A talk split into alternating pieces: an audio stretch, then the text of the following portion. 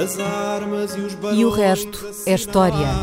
É apenas fumaça! Um incêndio que lavra ainda na zona do Chiado. Que faz um filho, falo por rosto. Ai, milho vermelho, troco de cor, fogo de amor. Quer transformar este país numa ditadura. Não, não. Com João Miguel Tavares e Rui Ramos. Olá, sejam bem-vindos a este episódio número 129 de E o Resto é História, episódio de final de 2021. Como os nossos ouvintes bem sabem, nós gostamos de vez em quando de trazer convidados ao programa. São sempre pessoas cujo trabalho admiramos e que achamos merecedor de atenção e também pessoas que nos podem ajudar a iluminar uma época em particular da história de Portugal. Ora, nós estamos no final de 2021, época de balanços, e fomos ver qual a pergunta que nos foi sendo feita com mais frequência pelos nossos ouvintes desde que existe. E o resto é história, mas que até hoje nunca foi respondida. Um, e pois bem, os ouvintes Joana Pardal, Pedro Oliveira, Nuno Palma, que já, aliás já veio este programa, Nuno Pires ou Pedro Vassal, perguntaram todos a mesma coisa. Qual o impacto da expulsão dos jesuítas pelo Marquês de Pombal em 1759? Ou seja, até que ponto essa expulsão atrasou irremediavelmente a escolarização em Portugal e atirou o país para índices de analfabetismo elevadíssimos quando comparados com o resto da Europa, tanto ao longo dos séculos XIX como XX, o que afetou profundamente o futuro do país e o seu desenvolvimento económico. Para responder a esta pergunta e algumas mais, convidamos o historiador Nuno Gonçalo Monteiro, um dos grandes especialistas da época moderna em Portugal, cuja investigação se tem precisamente centrado no, no século XVIII e na sua transição para o século XIX. Para além de participar em obras coletivas de grande relevância sobre a história política, social e económica de Portugal, o Nuno Gonçalo Monteiro é ainda autor de uma biografia do rei Dom José e de vários estudos sobre as elites portuguesas do antigo regime. Nuno, muito obrigado por ter aceitado este nosso convite um, e avanço diretamente para a pergunta que nos trouxe aqui. Existe ou não existe uma relação direta entre a expulsão dos jesuítas no século XVIII, a iliteracia nacional e o consequente atraso português ao longo dos últimos séculos. Eu, eu já agora de caminho, eh, já perguntava-lhe também, eh, para enquadrar tudo isto, quais as razões que justificam o decreto de expulsão promovido pelo Marquês de Pombal de 3 de setembro de 1759. Portanto, leva logo aqui com um empreendimento bastante pesado. Olá. Olá. Eh, eh, muito obrigado pelas, pelo convite e pelas perguntas. Ahm, bom, eh, eu, eu, eu acho que tenho que responder a isto com algum, algum tempo, porque não, não vou, vou responder só no fim à pergunta que me é colocada Ah, diretamente. Vai fazer uma introdução. Vou fazer uma introduçãozinha, se Muito bem. Ora bem. Está bem. A primeira questão é esta noção de atraso. não é? Uhum. E a verdade é que, embora não se, se lhe chamasse assim, se dessem outras designações, é, é só na primeira metade do século XVIII que começa a emergir, a aparecer no discurso político, no discurso intelectual, uma certa noção de atraso ou de desfazamento entre uns territórios europeus e os outros. Antes disso já havia, evidentemente, uma, uma polarização política entre diferentes monarquias e, particularmente, entre católicos e protestantes.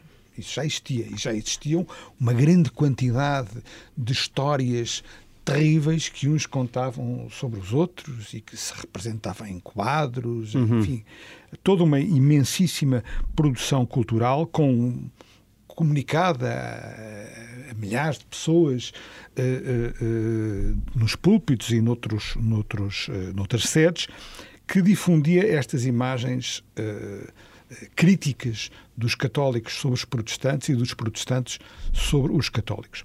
O que muda na primeira metade do século XVIII é que essa imagem, tendo como raiz a polarização religiosa, passa agora a associar-se a, a uma percepção de que umas zonas são mais ricas ou estão a ficar mais ricas do que outras e, portanto, começa a emergir uma certa noção de atraso que não é, não é chamada assim, mas que de facto é muito importante porque eh, gera, eh, transforma aquelas polarizações religiosas numa coisa nova e diferente, que é, há uns países que são hum, que são dominados pela superstição Hum. eh, e outros que, pelo contrário, têm luzes. E É esta, e esta oposição é uma oposição que é muito importante. na Mas é, uma, mas é uma coisa só ao nível das ideias ou é é mesmo uma coisa ao nível das ideias. ao nível do que- dinheiro no bolso? mas que, que e- efetivamente corresponde a uma zona da Europa que inclui eh, Inglaterra, Holanda, uma parte da Alemanha, uma parte de França eh, e uma pequena parte de outros territórios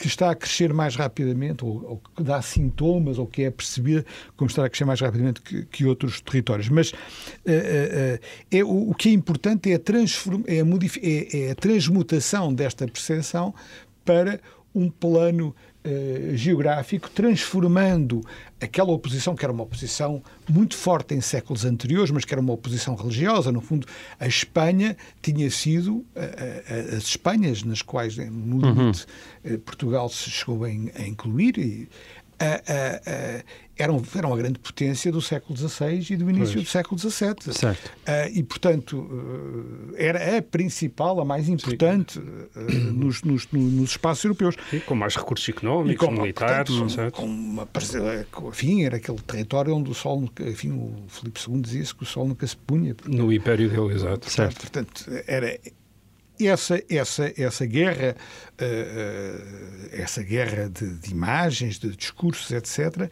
na primeira metade do século XVIII já está completamente alterado. Digamos, a Espanha já não é nem de longe o que era, acabou de passar por uma guerra de sucessão que, de resto, lhe retirou uma grande parte dos seus Sim. territórios e que, como sabem, não é um conflito presente ou cuja, cujas, cujas os ecos ainda se sentem hoje, eh, 300 anos eh, depois, de uma forma muito, muito visível. Mas o que nos está a dizer é que esse atraso e depois tem uma E- e- ligação e, à portanto, componente a- religiosa, a é isso?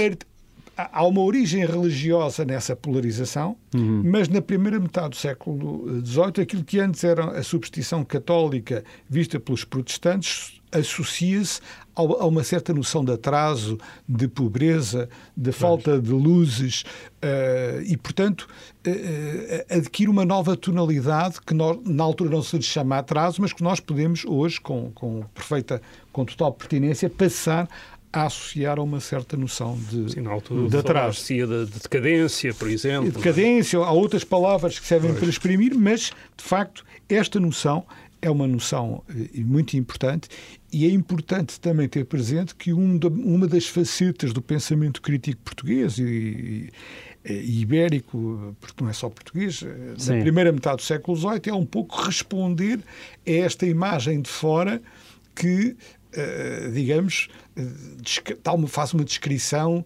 eh, muito negativa da, da, península, da Península Ibérica. Hum. E uma boa parte da ilustração do século XVIII tem como o antídoto, enfim, tem antídotos fora da Europa, naturalmente, os turcos, etc., mas dentro da Europa é em grande parte uma crítica à Europa católica que aparece nesta altura não só como diferente, mas como mais como mais pobre eh, eh, do que a Europa, eh, a. Europa eh, E o que protestante. nos está a dizer é que essa própria crítica foi é, internalizada. inter- é incorporada. Certo. É incorporada. E, em- e isso é um aspecto que me parece muito importante, sem o qual nós não conseguimos entender os atores políticos nesta, nesta, nesta altura. O próprio discurso pombalino incorpora uma, uma, uma referência recorrente às nações mais polidas. E as nações mais polidas aqui incluem mais ou menos tudo, desde o polimento, quer dizer, enfim, eh, no limite mais educadas, mais, mais urbanas, mas eh, inclui todas as outras componentes, não é? E, portanto, esse é um lado que eu acho que é indispensável para se entender as reformas ibéricas, portuguesas e espanholas da, eh, da primeira metade do século XVIII e, e também da segunda metade do século XVIII, enfim, que são discutidas ao longo do século XVIII. Por outro lado, ahm, passemos agora aos eh, jesuítas. Exato. O que nos está a dizer é que de repente foram os jesuítas que incorporaram em si Ora todas bem, essas críticas. Foi uma espécie do imã que atraiu todo o Exa- descontentamento. exatamente. E, portanto, começa a crescer, eh, não só em Portugal, fora de Portugal, eh, noutros territórios também, e depois isso é traduzido já em meados do século XVIII também para Portugal, uma crítica à Companhia de Jesus que é de uma forma, enfim, bastante discutível, vista como a corporização, a tradução, a expressão, o protagonista desse, desse desfazamento, dessa falta de luzes, dessa. eh, e- e esta, e esta crítica não é uma crítica apenas feita pela ilustração radical ou pela ilustração francesa. É uma crítica que é feita por outras ordens religiosas à Companhia de Jesus.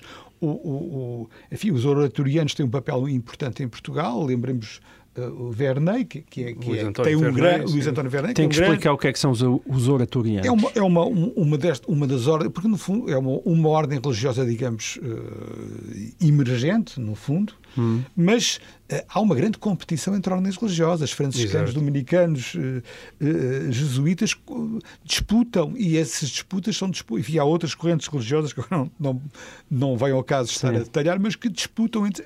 O mundo das ordens religiosas está muitíssimo longe, antes de- no século XVIII tardio, de ser um mundo unitário, um mundo muito plural, com grande competição e disputa Ok.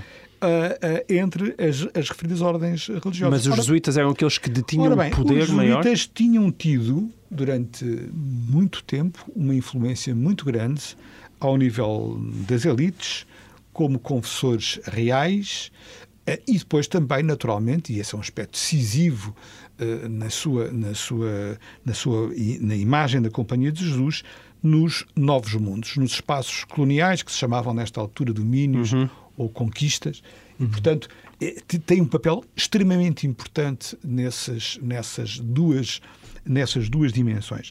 Mas eh, eh, e, e um papel que durante, em certos períodos é maior do que eh, e mais, mais visível de qualquer outra ordem religiosa.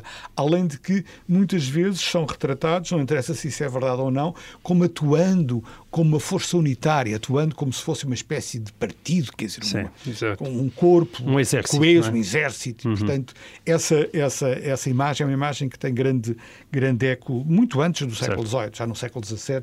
eh, Bom, até porque eles próprios incorporam também não, essa, é essa, claro, essa, e depois, linguagem. e claro que depois se associa à própria disciplina interna da ordem, enfim, a, um- a uma, Sim, a e uma- a biografia uma- de Inácio de Loyola Pronto, também. e portanto, que, isso, que tem toda uma, uma, uma, uma, amplíssima, uma amplíssima eh, tradução. Ora bem, mas eh, curiosamente, eh, eh, a Companhia de, de, de Jesus, na primeira metade do século XVIII, está longe de estar no seu período áureo. Hum. Ou seja, as contribuições mais importantes, quer ao nível do ensi- da erudição do ensino, e, portanto, sabemos que em Évora eh, houve momentos importantes em até em matemática e que eh, eh, figuras muito importantes da segunda escolástica, como o Luís de Molina ou Francisco Soares, tiveram ligações em vários contextos à- à- à- ao ensino eh, dos jesuítas. Mas este, esse tempo já, eh, já não é o, o tempo do, do presente, e eh, do presente de meados do século XVIII. Não é?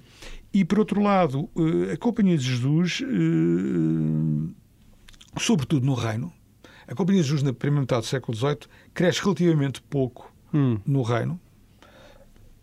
Havia 818 jesuítas em Portugal em meados do século XVIII.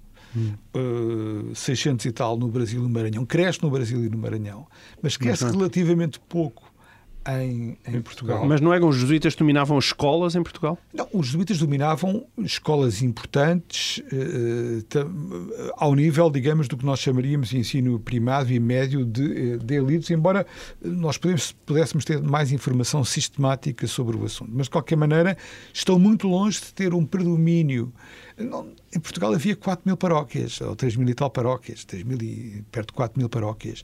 Eh, As, as, eh, a grande, o grande modelo de, eh, de alfabetização na Europa eh, nesta altura são nos países eh, protestantes a aprendizagem da Bíblia feita precisamente ao nível local, Certo. A nível paroquial. ao nível paroquial.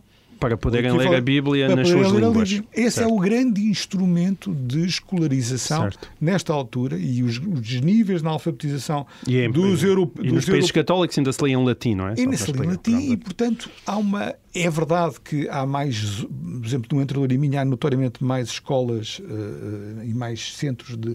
Até porque já havia muitos migrantes e, e uma condição para os migrantes já nesta altura é ou cá ou no Brasil aprenderem a, a, a ler e a escrever Sim. para poderem fazer contas, etc.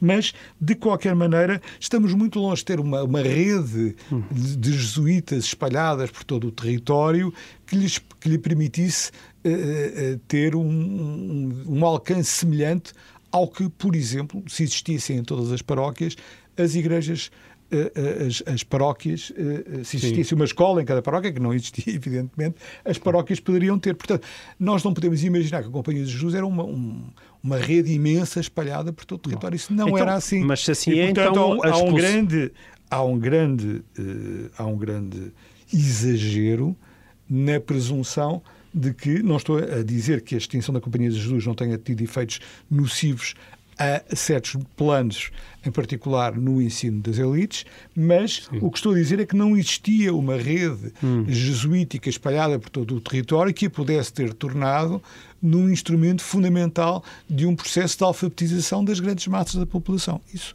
não é pura e simplesmente. eh, eh, Então é mito... Diria que é mitologia que a expulsão dos jesuítas tenha Não. levado ao atraso na alfabetização Podemos do país. fazer um juízo, porque depois são substituídas por um esboço de escola pública que nunca chega a funcionar, Exato. que depois às tantas se vai encostar às ordens religiosas e também até às paróquias, e portanto eh, não estou a dizer que o que sucedeu tenha sido. eh, Fantástico, mas... até- mas há mas um sim. manifesto exagero Sim. nessa, eh, nessa presunção. Mas importa dizer que, enfim, este é o meu, o meu juízo e a minha resposta à, Uhum. À pergunta. à pergunta. Importa eh, dizer, no entanto, que a extinção da Companhia de Jesus ah, está longe de ser. A Companhia de Jesus desde sempre tinha suscitado muitas eh, tensões e muitas críticas na América, n- na Ásia e na Europa. Mas a Companhia Jesus tinha perdido força nesta altura. Por exemplo, os confessores régios no, no reinado de Dom João V, uma grande parte deles já não são jesuítas. Portanto, a influência da Companhia de Jesus não estava longe de estar no seu ápice Certo. nesta altura. E o que vai e depois há uma coisa que eu faço questão de insistir, que é eh, independentemente dos seus périplos eh, por, por, por Viena e por, eh, e por Londres, das influências que tenha recolhido, etc. Não há nenhum discurso no que nós conhecemos de Pombal antes de ali para o governo. Conhecemos posturas de teor mercantilista, portanto, protecionista, eh, referências que invocam os princípios da razão de Estado, do século XVII, num caso como no outro, mas não conhecemos nenhum discurso particular, anti-jesuítico forte. Pelo contrário, ele correspondia-se com os jesuítas, tinha uma correspondência acesa, com, com, enfim, frequente com os jesuítas, e quando Pombal é chamado, depois da morte de Dom João V, por Dom José, para a Secretaria de Est- Em para- para- para o governo- 1750. exato. para- em 1750 para aquilo que nós, eh, na altura, tinha outras designações, mas que nós depois podemos começar a chamar o governo, Pombal é visto como um homem dos jesuítas. Exato. Por estranho que isto possa parecer, as crónicas da época dizem que ele é protegido pela Companhia de Jesus porque havia um tratado de Madrid que tinha delimitado as fronteiras da- das duas Américas, a portuguesa e a espanhola, que evidentemente sacrificava se previa que sacrificasse as missões, os jesuítas As eram completamente, eram completamente contra, outras ordens religiosas também, mas os jesuítas eram particularmente contra esta, este, este processo e o Pombal, por oposição ao Alexandre Guzmão, que era outra figura do reinado de Dom João V que tinha patrocinado este, este, este acordo, o Pombal aparece como o homem que vai eh, eh, combater o Tratado de, E, eh, portanto, de ao Madrid, lado dos portanto, jesuítas, ao lado dos jesuítas e digamos, na, na, na má língua da época, visto como o homem dos jesuítas.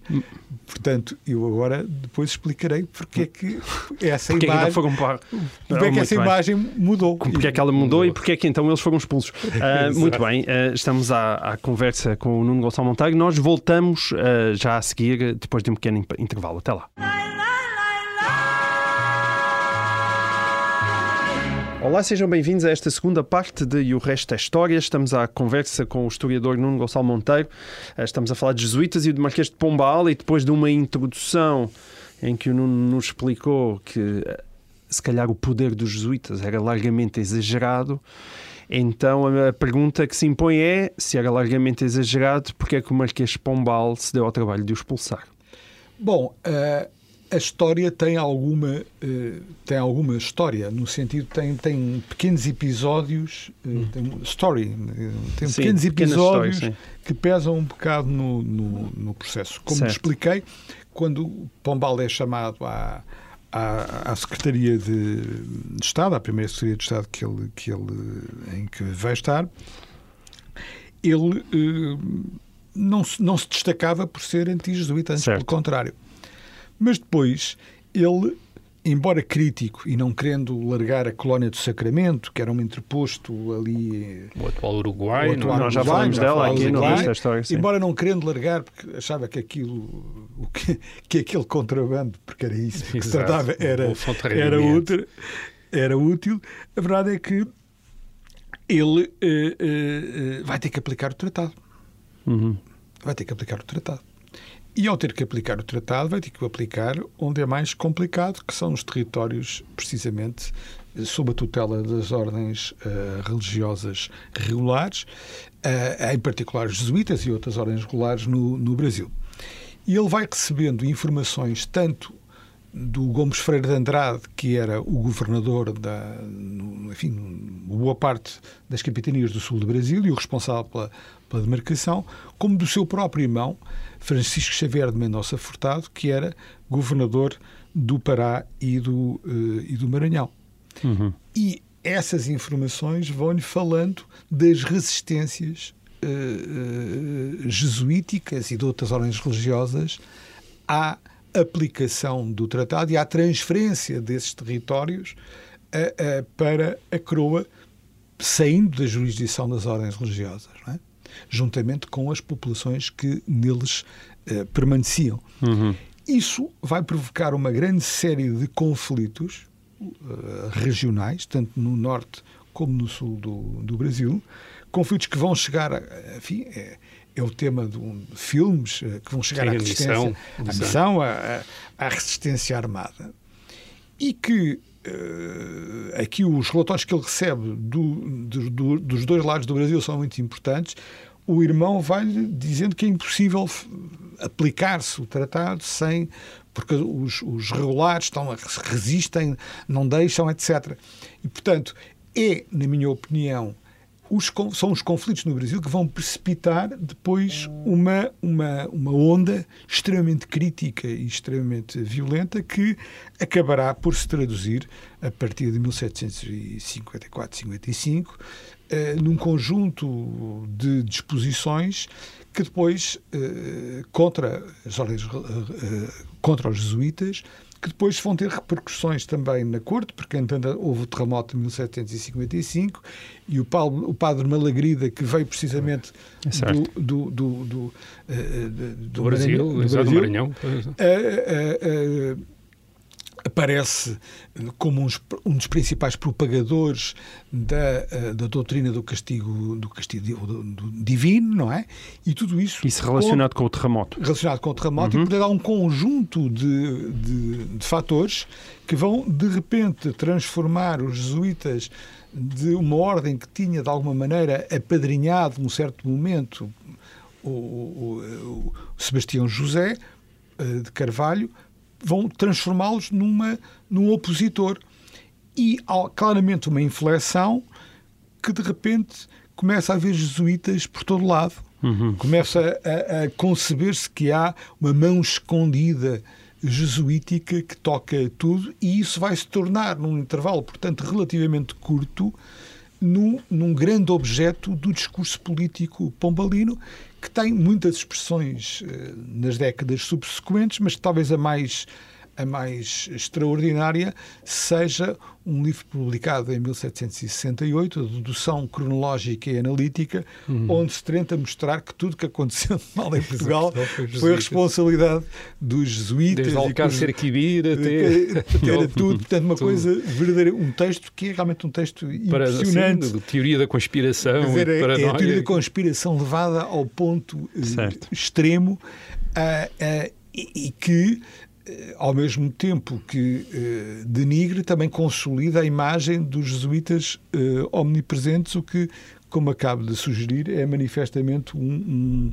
um, um excesso. Como disse, eles tinham crescido mais recentemente no Brasil do que E que vai ter um impacto grande, por exemplo, na- nas versões liberais e republicanas Claro, da história de Portugal, portanto- como é Oliveira Martins, na história de Portugal E, Oliveira portanto, Martins. esta, esta imagem que, no fundo, ha- havia antijesuitismo em Portugal, como noutros sítios, há muito tempo, não é? Não, não, não é novidade nenhuma do, do século XVIII. Havia há muito tempo, não é? Porque, por razões que já re- referi. Mas é, é este, é esta produção discursiva fortíssima, absolutamente eh, inspirada nessa, nessa, nessa, nessa mão escondida e conspirativa que estaria em toda a parte, que vai acabar por criar essa, essa imagem da Companhia de Jesus, que depois terá um largo reflexo na, na, na posteridade, porque, enfim, eh, eh, convém não esquecer que depois é Pombal quem, quem lança uma campanha internacional contra eh, os jesuítas, que acabará por conduzir, já nos anos 70, quando também em, em, em eh, Espanha e, em Na França eles são responsabilizados por, eh, por di- dissidências e por conflitos e vão acabar, por- no caso espanhol, pelo, pelo motim, eh, eles vão ser, acabar por ser responsabilizados por tudo isso. Mão, Mas o Marquês Pombal, Pombal, portanto, para esclarecer isso, foi o primeiro. Ou seja, O foi o, Pombal foi o primeiro a primeiro. expulsar os jesuítas. Foi o primeiro a expulsar os juízes, foi ele quem dirigiu uma campanha eh, eh, junto às potências católicas para conseguirem a extinção da Companhia de Jesus eh, pelo papado. E ela foi, foi extinta em que países? Ela foi extinta, foi extinta no- nos, nos territórios italianos, enfim, do- dos Bourbons, foi extinta em Espanha, foi extinta eh, em Portugal, foi extinta em França e depois houve uma extinção da própria ordem durante Pois. algum tempo. Portanto, Companhia de Jesus foi suspensa. Claro que depois se E tudo- manteve, e tudo pela mão na. Áustria e tal, com, e antes de ser restabelecida de uma forma, não foram ficou uma espécie de situação de, de indefinição, mas, mas eh, e, e o Marquês de Pombal ganhou essa, essa, essa batalha. Muito bem. Rui, Eh, É, vamos, vamos pegar precisamente nesta campanha anti-jesuítica do Marquês de Pombal, porque foi muito importante para lhe dar uma imagem na posteridade, ligá-lo muito àquilo que nós hoje chamamos o iluminismo ou as luzes do século XVIII. Uh, e no século, a partir do século XIX, essas luzes são sempre identificadas com este conjunto de autores que na Europa teriam imaginado uma sociedade pós-aristocrática e até quase uma cultura pós-religiosa, ou no, no mundo católico pós-católica.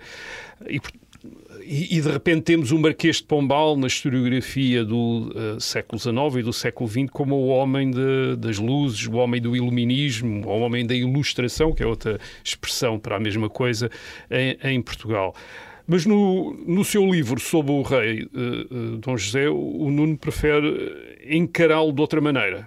Isto é, não encará-lo como este homem das luzes, mas como Uh, portanto, um reformador das luzes, alguém que, uh, inspirado por estas ideologias, estivesse a tentar mudar Portugal, mas prefere encará-lo como um, um valido. Isto é, alguém que na corte monopoliza o acesso ao rei e exerce o poder em seu nome na tradição política, no caso da Península Ibérica, do século XVII. a, minha, a minha pergunta aqui, portanto, vai ser dupla. Uh, primeiro, uh, porque é que a perspectiva do valido, no seu entender, é mais interessante do que a do reform, reformador iluminista para perceber uh, Pombal, que era a sua ascensão durante o reinado de Dom José, desde 1750, que era o tipo de poder que ele exerceu até 1777. E a segunda pergunta, que é uma pergunta mais geral, que tratará depois com esta, é, é eh, de saber se nós não sofremos, em geral, na nossa abordagem do passado português anterior ao século XIX, de um grande desconhecimento das fontes da cultura específica da Península Ibérica. E eh, esse conhecimento foi apagado por dois séculos de educação que nos fizeram adotar sobre quase tudo as lentes interpretativas da Europa do Norte, nomeadamente da França e da Grã-Bretanha. Uh, e, claro, esta pergunta também tem a ver com um trabalho recente do uh, Nuno Gonçalo Monteiro, em colaboração com o Pedro Cardim, sobre a cultura política portuguesa antes do século XIX, publicado, publicado pela Cambridge University Press. O livro tem como título uh, Political Thought in Portugal and, in, and, and, and Its Empire, 1500 1800, portanto, pensamento político em Portugal e no seu império entre 1500 e 1800, e que é, um, penso eu, uma uma tentativa de recuperar precisamente essas fontes que são fundamentais para interpretar o comportamento de determinados uh, agentes históricos uh, nesta época e que nós, uh, numa grande medida, ignoramos, hum. ou passou a ser ignorado na cultura portuguesa. Esse livro vai ser publicado em português? Não, não, não sei. Não sei. não, fica aqui. É uma, é uma antologia, não é? De textos é da, textos desta da cultura enfim. política, mas bem, seria interessante se fosse publicado em português. Muito obrigado. Eu agradeço a Fica a sugestão para algum editor que, que esteja Pode ser que algum editor se, se interesse. Um, eh, o que eu queria, eh, mas respondendo concretamente às, às, às questões, eh, eu queria começar por dizer que o facto de Pombal, na minha opinião, ser também um valido, uhum. uh, ele é um valido no sentido de que, tal como favorito, os validos é? é, é um favorito. Eu ia pedir que explicassem exatamente o, o que é que significa o valido, que não é uma expressão que hoje em dia seja comum. É um, é um termo que se aplica até ao século XIX, ainda se aplica no século uhum. XIX, Sim. mas no fundo é um favorito do rei. Uhum. Uh, mas estes validos ministros são, no fundo, alguém em quem os reis, em certos contextos, como o Felipe IV de Espanha com o Conde Duque de Olivares. Ou Dom José com o Pombal confiam Uh, enfim, e muitos outros antes e depois, uh, podemos pôr Richelieu na mesma, na mesma com o qual Pombal estava sempre a comparar-se, aliás, era, Sim, era, era clara, e, e, outros o comparavam na época, era, era claramente um dos seus modelos políticos. Uh, ninguém vai dizer que eles não foram reformadores. Eu também nunca disse que o Pombal não, não foi reformador. Estou a dizer é que ele era também um valido e a sua autoridade não repousava na existência de uma, um regimento que lhe atribuísse todos os poderes de, de, decisão, relativamente aos quais, aliás, ele em muitas alturas se quis, sobretudo depois da queda, uh, quando foi julgado, se quis desresponsabilizar. Foi, portanto, não há a figura do primeiro-ministro. Hum, certo. E, portanto, a autoridade que o Pombal gozou, como muitos outros, é uma autoridade de um valido, um favorito em quem o rei deposita uh, uma, um grande conjunto de atribuições, uh, independentemente de haver alguma coisa que legitime uh, formalmente o poder que esse. E, e, o facto de ele ser secretário de Estado, certo. outra coisa qualquer, não ele tinha competências que estavam e atuou em todas as esferas da administração central muito para lá de qualquer, uh, digamos, regimento uh, certo, de, mas isso significa, isso significa que, no, no, seu entendimento, Dom José também não é uma marioneta nas mãos do Marquês de Pombal? Não, completamente, não, de todo. Perdão. Dom José não é uma marioneta nas mãos do Marquês de Pombal. Há grandes analogias entre um e outro. Há uma vontade de ruptura com o reinado de Dom João V, tanto no uhum. rei como no, no, no, uh, no, em Sebastião em Carvalho, que é como se chamava quando ele vai para o governo. Carvalho, Carvalho, era assim que ele era conhecido. É assim que ele é uhum. Uh, e, e, portanto, há uma analogia que, no caso de Dom José, se explica por várias coisas. Também é nessa altura que se começa a construir uma imagem muito negativa do reinado de Dom João V, que já existia, já era criticado por muitos na altura, mas o reinado de Dom João V também tem um lado de uh, uh, importação de obras de arte, de importação de livros, e, portanto é muito mais ambíguo de, de uhum. música, uh, é muito mais ambivalente do que os seus críticos na altura, na altura sugeriram, não é?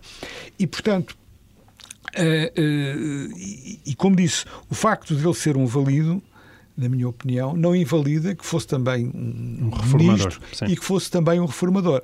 Agora, a dúvida e a questão que nós podemos colocar é se ele é um homem do tempo das luzes, interage com as luzes do seu tempo, eh, acabei de, acabámos de referir que ele faz uma campanha a favor da extinção da Companhia de Jesus, apoiada na, em libelos que são traduzidos em muitas línguas europeias para reforçarem a sua própria eh, campanha. Ele, eh, aliás, adquire uma projeção europeia à conta do, do- do seu combate à Companhia de Jesus e à conta também da reconstrução de, de Lisboa. E depois também tem muitos críticos por causa, enfim, do- do- do- da, dimensão violenta eh, e das punições violentas que se fazem durante o reinado de Dom José. Mas o que nós podemos discutir é se, sendo um homem do tempo do iluminismo, ele é um iluminista ou não.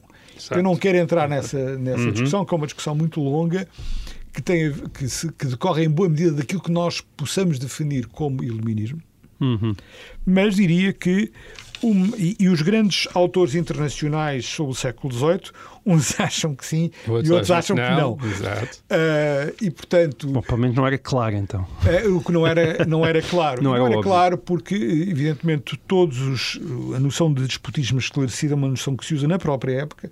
O Dom Rodrigues de Sousa Coutinho, por exemplo, que é um enfim, protegido Pombal, utili- vai utilizá-la, mas eh, mesmo admitindo, portanto, que, que- que podia haver déspotas esclarecidos, em geral, uma parte da bibliografia eh, considera que pelo menos tinha que haver alguma tolerância para com a imprensa e Exato. com os meios, eh, eventualmente com a região e com os meios públicos de difusão eh, de opinião.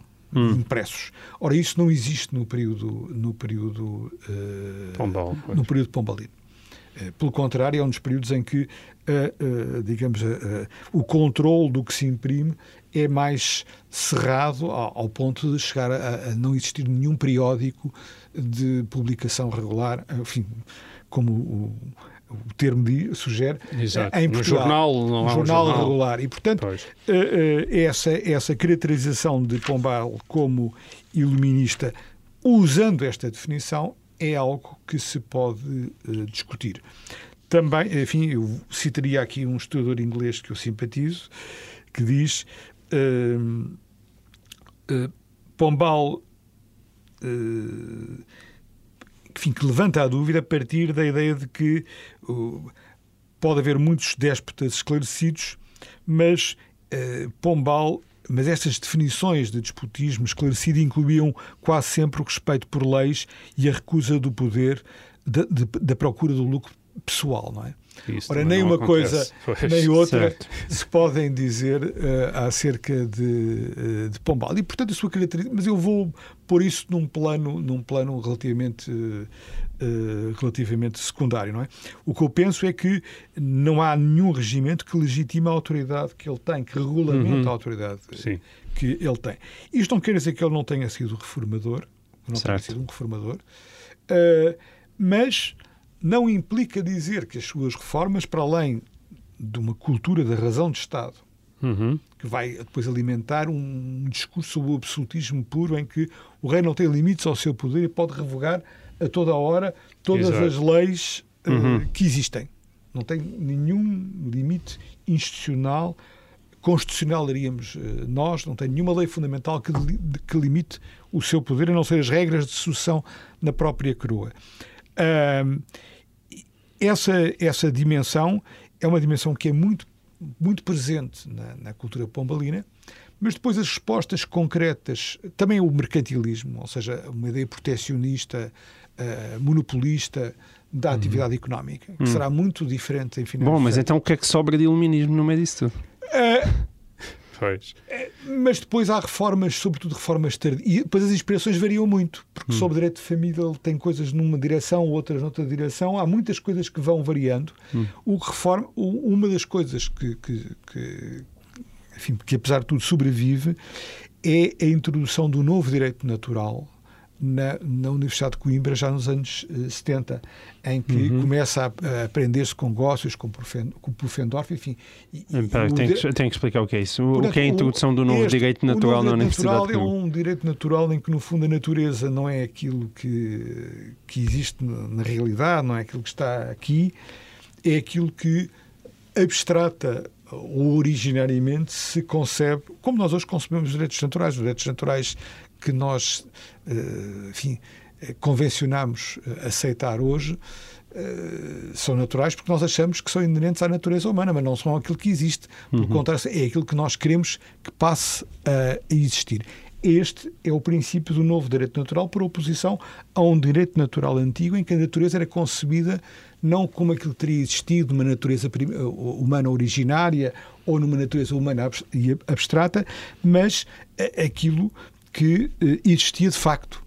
E, portanto, o que é natural é o que existe, é o que se vê. O novo direito natural é completamente diferente disto. É aquilo que se quer que exista em nome do que se consideram ser os, eh, enfim, a na- a- uma, uma natureza humana eh, originária ou abstrata. Muito bem. Então podemos avançar diretamente para a terceira pergunta? Só- só- mas só, só para fazer o balanço, já agora, só para fazer aqui o balanço desta, desta questão do eh, valido, reformador e iluminista. Eh, a verdade é esta, quer dizer, aquela acumulação de poder que ele consegue, sobretudo a partir do terremoto, a partir de 1755, ah, na- dentro da monarquia, essa acumulação de poder não podemos dizer que tenha como objetivo verdadeiramente as reformas. Ah, é mesmo uma acumulação é de mesmo uma acumulação de pessoal, quer dizer, pessoal, e de, de- e de uma, uma ruptura com aqueles que dominaram que tinham dominado durante o reinado de Dom João V Sim, sim, sim. e claro. uma tentativa de acumular e, que- e que depois, vamos dizer até um bocadinho oportunisticamente, vai eh, usando eh, Claro, que que várias apare- bandeiras que vão aparecendo. Exatamente. Esse é que é o ponto Esse- do, esse é o valido, ponto do- completamente- do conceito completamente- valido. É uma, é uma noção completamente diferente daquele homem que vem do estrangeiro com uma noção de que vai mudar Portugal e Uhum. é para mudar Portugal. Não, ele vem para mandar e depois vai fazendo as coisas que é preciso fazer a para história mandar. dos jesuítas é um bom exemplo disso. Porque, ao, ao contrário Exato. De um, de- um projeto pro- definido, ele primeiro monopoliza, uh, É. afasta todos os concorrentes, uh, usa todos os expedientes para monopolizar o, o- o- poder e depois uh, vai fazendo reformas e vai fazendo reformas em resposta às, às situações com inspirações diferentes. As reformas dele nem Exatamente. sequer têm todas a mesma Sim, inspiração. não há uma coerência Não há uma ideológica coerência ou doutrinária, exatamente. É, é, enfim, é, e portanto, há um lado, como eu disse, que temos que pôr a, a história, a pequena história, porque há realmente um lado Não, aqui de. Pois. eh, contar as vicissitudes eh, específicas, concretas, por quem Certo. passou, é importante para perceber, porque própria. Mais do que uma grande intenção do programática. que uma é? grande intenção programática. Exato. Depois, isto não quer dizer que algumas reformas pombalinas não sejam eh, e bastante importantes e que ele não instituiu uma tradição que é uma tradição de, eh, no fundo, de governos autoritários. Isso não há dúvida. Exato, e isso é uma coisa importante, porque há uma rompe coisa um que- bocado com a tradição portuguesa, com a tradição, eh, pelo menos É. até eh, ao, ao- que- como tinha sido concebida no, até ao reinado de João V, isto é, aquele rei entre os, entre os Sim, conselhos, o rei entre os Sim, mas mesmo a no reinado de nobreza. João V há um lado, quer dizer, há umas coisas mais, por exemplo, se formos ver ali algumas obras públicas, percebe-se que há ali uma coisa de, nos poderes coerci, enfim, coercivos, sim, sim. coercivos, mas eh, no Pedro Pombalino isso, isso, sendo que os recursos do Estado eram poucos, o Estado não tinha muita gente, não tinha, Uhum. Sim. tinha tinha os juízes e tinha a tropa, mas não tinha assim muita, muita Sim. gente. Mas há de facto uma, um crescimento da, da, daquilo em que o Estado acha que pode chegar de uma forma. Eu costumo contar sempre uma história, pronto, já contei muitas vezes e repito, mas a história eu acho extraordinária, que é às tantas em 1769, o, o Dom José eh, está em Vila Viçosa e há um, um jornaleiro, eh, mendigo, enfim, um, pobre, verdadeiramente Sim. um pobre bastante furioso, que, lhe dá, que dá com um pau no cavalo de, de Dom José, não é? E, portanto, Pombal, a história é uma história extraordinária porque, por um lado, eh, toda a gente é, fazem-se pai, duas mil, duas mil inquirições Fantástico. Isto é Para tudo justificar só- a paulada. Não, para ver se não há cúmplices. Uma conspiração, Cons- mais porque uma queria, ele queria conspiração. encontrar Certo. os jesuítas na, Na paulada. na na paulada. exato. Na paulada, é Mas isto é alucinante com os juízes para o- e depois conseguem, bom, o desgraçado, não conseguem descobrir cúmplices. Hum. Não conseguem descobrir. Já tinham mandado as notícias para as embaixadas e tal. Sim. Uma grande- mais uma conspiração. conspiração. não conseguem eh, encontrar eh, eh, cúmplices. Não é? E depois vão ter um grande afinco em descobrir a mata de onde o pau foi tirado. E conseguem encontrar. pá, que é uma coisa- Consegue a mata. É uma coisa absolutamente extraordinária. Conseguem encontrar. Quer dizer, Uma o mata grande provavelmente resultado da plantada pelos jesuítas. A grande, a grande, a grande descoberta. Oh, oh, Nuno, mas então eu não, eu não, eu não Bem, resisto eu a estou aqui a, agora puxei aqui um bocadinho para isto. Não, não, fez Não, muito não, bem. dá- Estas, dá, esta- uma ideia estas são as boas tipo histórias que nós de governação. ouvir no programa. Não, e do tipo de poder que nós Certo. estamos a, de que estamos a falar É uma história nesta altura, Portugal, história- aliás, século XVIII. Dito isto, convém ter em conta que Pombal era um sujeito hiperdotado, era um tipo Claro, de energia sim, Certo. trabalho e com uma capacidade de trabalho, uma coisa extraordinária. Quer dizer, não. não, não- Mas eu, eu, eu, antes de irmos à e última com uma pergunta. capacidade. Depois escrevia muito mal, escrevia. Escrevia. Era muito. Sim, desleixado. Trapalhão. Trapalhão, escrevia muito para dizer qualquer coisa, perdia um.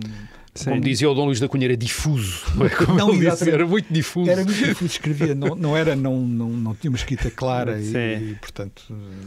Eu, eu- eu estava a dizer que antes de irmos à última pergunta, eu de qualquer forma não resisto a, a perguntar algo que de certa maneira o Rui em outros programas já abordou, ah, mas é então porquê é que nós temos uma estátua ah, do Marquês de Pombal ah, no centro da cidade, a maior de todas? Qual é a sua explicação para isso, enquanto especialista Bom, da época? posso, posso tentar fazer uma, uma explicação em várias, em várias Etapas? Em várias etapas. Eh, eh, a primeira é que quando chega ao início do século XIX, há, há um- na Europa uma certa ideia de que Pombal, há um certo crédito a Pombal no seu tempo de governo. É? Também há muitos críticos, mas há algum certo crédito. E depois, quando chega ao início do século XIX, independentemente de ter havido reformismos posteriores ao Pombal, provavelmente do ponto de vista intelectual mais eh, com uma inspiração mais consistente e mais interessante. A verdade é que eles não tiveram grandes resultados e, portanto, quando se volta ao início do século XIX, quando os ingleses ou franceses vêm cá, descrevem isto como se como descreveriam 100, 100 Sim, anos Pombal, antes pois. parecendo o Pombal como que o Pombal tinha feito reformas, mas tinham sido todas eh, renegadas, não tinham. Não... E, portanto, atribui-se ao Pombal um. um, digamos, há uma, há uma certa ideia de que ele fez coisas e a seguir se recuou nas coisas que ele, que ele fez, não é? Sim. Bom, depois, nos anos 20, o Pombal é reabilitado tanto por liberais como por eh, eh, miguelistas, embora uns mais críticos anos que 20 do século XIX. século XIX. E, portanto, o- os teóricos do absolutismo puro vão buscar ao Pombal a ideia de que o rei não tem limites, faz o que, o que quiser, não- as assembleias não têm hum, cortes, podem-se convocar só para, como aclamações, mas não têm poder nenhum. Pronto. E, é- e, por exemplo, o Conde Basto é isso, vai buscar a Basto, doutrina Dom pombalina para, para isto. Ah, o- ah, por outros, podem ir buscar as- algumas das suas reformas como fonte de inspiração, uma ideia em que um período em que se mudaram as coisas e tal, e isso também perpassa tanto em discursos liberais como em discursos miguelistas. Isto é para Portanto, os anos 20. O Marquês de Pombal dá para tudo, não é? O Marquês de Pombal dá para tudo. E depois, do lado liberal, eh, como se sabe, o medalhão dele volta para a estátua de, No Terreiro do no Passo. Terreiro do Passo, exato. porque é o, enfim, o que se diz é que é o Saldanha que é descendente dele, Sim, exatamente. que, É que manda pôr lá de novo o medalhão. E depois o a medalhão grande. que está na base da que está estátua. na base e que tem as estátua fios do- do- tem- Dom José no Terreiro do Passo. Sim, tem ali a, tem, tem bom. Esse, e- e, claro que tudo isto se eh, altera profundamente quando a cultura republicana se vai começando a tornar anticlerical de uma forma muito acentuada e resolvem resgatar Também há um Pombal para esses. E, e depois o Pombal é, é ressuscitado nessa, nessa circunstância. Há um Pombal E é para esse- toda a gente, sim. E esse, e, há um Pombal para todos. O Pombal dá para, Centenário de os- 1882. só há uns que o rejeitam, que são os integralistas originários, mas durante o Estado Novo, uma parte. Sim. Mas, eh, Sim, o grande primeiros- estadista, o, até o, há um livro com o título O Ditador de Portugal, que é Não, sobre do, de um inglês, que é sobre o Marcos- Pombal, do Marcos Marcos- Check. Portanto, é, o Pombal uma depois é aproximação nova, é entre Salazar e Pombal. até porque qual era a grande figura portuguesa desde os descobridores do século XVI, conhecida e tal? Era o Pombal. Era o Pombal. Pronto, era a grande Exatamente. figura. Ninguém, Na Europa ninguém mais conhecia. ninguém- nenhum personagem eh, português do século XIX é conhecido. Como o Pombal. é, mas então o que nos estão a dizer é que Pombal tinha dimensão internacional. Não, Pombal tem uma Ah, dimensão teve, internacional. teve. Pombal é Impressionou visto como... imenso, Impressionou impressionou imenso. Aquilo teve um grande imenso. impacto na própria época, porque... Mas foi a expulsão ou foi a resposta ao terremoto? As duas coisas. As duas duas, coisas. coisas. E o poder que ele exercia, que era um. E, portanto, e aquilo aparecia numa altura em que as pessoas gostavam de reformas, ele aparecia como um grande, Ok. um grande reformador, como alguém que. que- E, e como o E Nuno, que- e como o Nuno já disse, ele era uma figura impressionante. Eh, eh, os estrangeiros que têm contacto direto com ele, os testemunhos que deixam é de. Ficam impressionados com aquela figura. Era um homem Até grande. É muito grande, é muito, alto e muito grande. Quer dizer, muito, e, eh, e- e falava dá um- bem. E dá uma era- ideia de inteligência, de, de compreensão das coisas que outros Portanto, o não homem, era davam. um- o homem era bastante. as- Todas as descrições da época dão conta de que ele era um homem bastante impressionante, sobretudo quando tem poder. Antes de ter Quando tem poder, claro. Sim. Eh, Quando está lá como diplomata, as descrições não são tão. Não são tão, mas tão entre, é curioso que ele chega ao poder aos 50 e tal, aos 50 anos eh, já, portanto não é propriamente novo, mantém-o na idade já, numa idade avançada, eh, mas consolida e cria um novo personagem, de facto. Sim, ele Eh, reinventa-se assim. Reinventa-se e impressiona os seus contemporâneos, isso é verdade. Muito bem, então vamos a esta última pergunta. É, o Nuno especializou-se numa época, como temos visto, que vai da segunda metade do século XVIII à a esta primeira metade do século XIX, em que Portugal sofreu as suas mais profundas transformações políticas e, e, aliás, eh, neste programa eu às vezes já brinco com o Rui, ele está aqui para testemunhar que cada vez que andamos à procura das origens institucionais do que quer que seja, sei lá, dos municípios à polícia, eh, vamos sempre esbarrar eh, ao início do, do século XIX. Um, e, portanto, a minha pergunta é esta, tendo em conta que leva uma vida a estudar uma época de tanta turbulência e com tantas mudanças, qual pensa ser o maior equívoco histórico que encontrou acerca desses anos? Ou seja, se eu lhe pedir para escolher, dentre todo o trabalho que fez e publicou até hoje, qual o aspecto da sua investigação que vai contra aquilo que é a opinião estabelecida acerca desse período, que aspecto é que destacaria? Bom, eh, eh, eu, um bocado contra a corrente, eh, levo mais a sério as mudanças introduzidas nessa altura do que eh, a generalidade dos. eh, enfim, do que a médio, inclusive dos meus colegas. O que é que isso quer dizer? Ou seja, eu acho que eh, nós podemos dizer que a grande mudança é uma mudança no nome que se dá às coisas. Hum. E, atenção, isto não tem nada a ver com Pombal, isto tem a ver com o liberalismo. E o liberalismo português tem uma nota um pouco particular porque acaba por ser implantado num registro que combina eh, Adam Smith com Napoleão, não é? E, portanto, é essa, essa Sim. combinação que é a legislação do Mouzinho da Silveira, que é uma mistura Sim. das duas coisas, é um, é um produto um pouco, um pouco surpreendente, digamos. Mas eu penso que não devemos minimizar a mudança na ordem civil. Nós não temos a noção, mas em Portugal, até ao século XIX, existiam, não só se pagavam dízimos, era obrigatório pagar-se dízimos eclesiásticos sobre a produção eh, agrícola e alguma outra, como se pagavam direitos senhoriais, como o rei podia doar, eh, a coroa podia doar a particulares grandes fontes de rendimento, inclusive de rendimentos públicos das alfândegas. Portanto, havia uma ordem. Nós hoje não temos a noção de como aquela ordem institucional Sim. era muito diferente da nossa. A distinção entre público e privado, que é matricial na nossa ordem jurídica desde esta altura e que nós hoje damos como completamente natural, o que é do Estado é do Estado, o que é dos particulares é dos particulares, é uma coisa... Enfim, depois podemos até dizer que a doutrina, em certos períodos, atenuou essa diferença, teve evoluções várias, mas a própria noção de que há público e privado eh, eh, como duas esferas institucionais reguladoras da vida social completamente diferenciadas, em que há Estado e sociedade civil, é uma ideia que antes da consagração da ordem jurídica liberal não está plenamente inscrita no, no direito. E esse é um aspecto, eh, é um aspecto fundamental. A ideia de que eh, o o- a justiça compete ao Estado. E Sim. pode haver, eh, enfim, pode haver eh, participações populares nos, nos, nos júris, mas de qualquer maneira É a justiça compete ao Estado. Isso é uma ideia que até 1834 não, não, não, era, não era indiscutível. Aliás, mesmo depois ainda manteve algumas, algumas eh, em matéria de direito de família. Então, matéria... mas espera, deixa-me... Portanto, o- o- eu acho que é fundamental ter-se em conta que eh, eh, a consagração da ordem jurídica liberal, a igual- a igualdade dos cidadãos perante a lei, a igualdade civil, só mais tarde a igualdade política, mas a igualdade, o princípio da igualdade civil é, um ponto, é uma coisa que nós damos por completamente eh, natural, mas que de facto não era assim até 1834.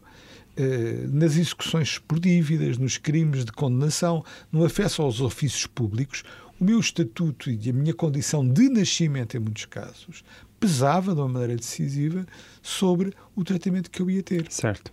E para nós estamos a falar de diferenças objetivas, de diferenças, nós podemos dizer pobres e ricos, mas isso não está inscrito no direito, ou seja, uma pessoa não é classificada para todo sempre como pobre ou como certo. rico. E antes eh, era... E antes o- havia estatutos que eram Certo. eh, que eram que eram que eram ad- que eram eh, que, que se recebiam pelo nascimento e depois só muito dificilmente se poderiam modificar ao longo da vida ou em alguns casos eram impossíveis de serem eh, eh, eh, revistos e portanto eu acho que minim, independentemente dos limites ao crescimento económico no século XIX que são hoje em dia bastante bem conhecidos independentemente de haver uma espécie de expectativa eh, de mudança que depois produz resultados muito menos interessantes do que aquilo que os seus protagonistas supunham, e podemos agora discutir largamente porque é que isso acontece, eu acho que não se deve minimizar a introdução de uma ordem jurídica que, em aspectos fundamentais, ainda é aquela que nós eh, temos hoje. Incluindo em matérias de E depois, também, e depois também uma ordem política, nomeadamente, quer eh, Claro. em termos de instituições representativas, mas mesmo numa noção de governo, que é uma noção de governo completamente diferente. Claro, a existência, apesar de tudo, nós podemos dizer que no século XIX há muitos momentos de atropelo à, à- à imprensa e tal, mas de qualquer maneira existe um princípio, a- a- o princípio da liberdade de, de- enfim, de, de- a- a imprensa como, como uma, uma parte do, da- da- do funcionamento normal das instituições é uma coisa que antes não existia, não é? E, Certo. portanto, Mas não ou seja, nós não podemos minimizar em nome. eh, eh, nós não podemos conceber a sociedade eh, do século XVIII como uma sociedade de indivíduos, enfim, com, com, com uma categorização e uma classificação como indivíduos, como nós a representamos. Mas então, hoje. então de- deixa-me inverter a pergunta, que se calhar é, a- culpa é de eu estar já fechado há muitos, muitos meses com o Rui Ramos neste estúdio a fazer o resto da história, porque aquilo que me está a dar como uma grande inovação, eu eh, dou quase como um adquirido, ou seja, que com a Revolução Liberal tudo mudou. O que está a dizer é que a maior parte dos historiadores, dos seus colegas, não entendem isso dessa maneira. Não entendem isso de uma maneira tão claramente assim, eu acho. Hum. Ou seja, o- há quem. Eu não sou o único a pensar assim, há muita gente que pensa como eu, mas há muitas pessoas que não pensam assim e que associam precisamente o relativo, o razoável atraso económico português, o facto de o, o liberalismo fazer nascer eh, e, no- na esfera política relações clientelares, o caciquismo, eh, perpetuar uma série de situações anteriores, etc., assimilam isso a uma continuidade que existe em certos planos, indiscutivelmente, mas como se nada tivesse mudado. Isso era, um, era uma grande tradição. A historiografia portuguesa foi baseada, foi desenvolvida, a moderna historiografia, desde os anos 70, na ideia do fracasso da Revolução Liberal.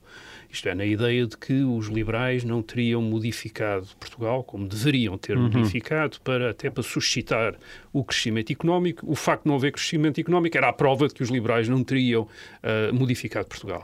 Ah, e aquilo que o Nuno está a dizer, e com o qual ah, eu concordo, é que não, os liberais modificaram de facto a ordem jurídica, a cultura portuguesa. Isso não foi uma condição de crescimento económico. Uh, O crescimento económico iria uh, ser o resultado de muitas outras, de outro tipo de transformações, mas isso não quer dizer que essa transformação não tenha sido constitutiva da sociedade portuguesa tal como nós a concebemos hoje. Nós temos hoje uma noção de governo e do alcance do governo que é completamente diferente daquela que existia antes do século XIX. Temos uma noção de indivíduo que era diferente do que antes, do que existia antes do século XIX E isso já se tinha desenvolvido mesmo enquanto Portugal era uma sociedade ainda rural, uma sociedade ainda uh, uh, pobre no século XIX e no princípio do século XX. Essa, essa transformação já se tinha dado. Aliás, a importância que essa transformação possa vir, vir a ter também como condição para depois outro tipo de desenvolvimentos, eu creio que era também possível de demonstrar, independentemente de não ser uh, talvez viável, uh, colocá-la como uma causa imediata dessas, tra dessas transformações. Mas as transformações, como o Nuno explicou e bem, deram-se, deram-se nos anos 30, 40, 50 do okay. uh, século XIX. Diminu-las é um pouco reduzir a história a, um a, uma única questão, que é a questão do crescimento económico. Sim. E embora essa questão seja fundamental e constitutiva uh, de, de, de, de, de muitas situações uh, históricas, não é a única dimensão da história. Ok. Ou seja, já tivemos atrasos e problemas no antigo regime, mas os nossos atrasos e os nossos problemas são fresquinhos também no século XIX. É outro Sim, tipo de atraso. E, e há uma coisa assim, isto podemos sempre dizer que desde, desde meados do século XVIII, que há uma ideia de, de, de com outras designações de crescimento económico, e, uhum. claramente. Uh, Uh, e depois eles fazem muitas, uh, uhum. muitas uh, fazem mudanças em sentidos desde o Pombal à legislação liberal, passando por outras coisas, fazem-se mudanças e o dito crescimento não, não ocorre, ou pelo menos não ocorre na, esca na, Exato, na numa escala, escala que, que evite que uh, depois, no, em finais do século, ou na, na, na, terceira década do século XIX, se possa dizer que este país é uma choldra, não é? Certo. Portanto, pois. a choldra é um pouco o desencanto com o que isto isto já faz parte da Europa, mas é uma Europa uh, periférica, uh, portanto, faz parte da Europa, mas é vista como a cauda do assunto e, portanto, essa é, e há uma grande desilusão com isso. Não é? Há uma grande Sim, desilusão com isso. que continua até os dias de hoje. Exato. Bom, não, não, pode, não podemos dizer que tínhamos acabado na nota mais positiva, mas ainda assim foi um, foi um prazer conversar consigo, Nuno. Muito, Muito obrigado, obrigado, pela, pela obrigado, paciência Nuno. e ter vindo connosco explicar-nos um bocadinho mais de mas que este Pombal uh, e da expulsão dos jesuítas. Bom, uh, e é assim que a gente se despede com um excelente 2000, final de 2021 para os nossos ouvintes. E, e votos de um ótimo 2022. Exatamente, e se o mundo não acabar no dia 31 de dezembro de 2021, nós cá estaremos em 2022 e para fazer mais um resto da história. Até lá. Obrigado. Obrigado. Muito obrigado.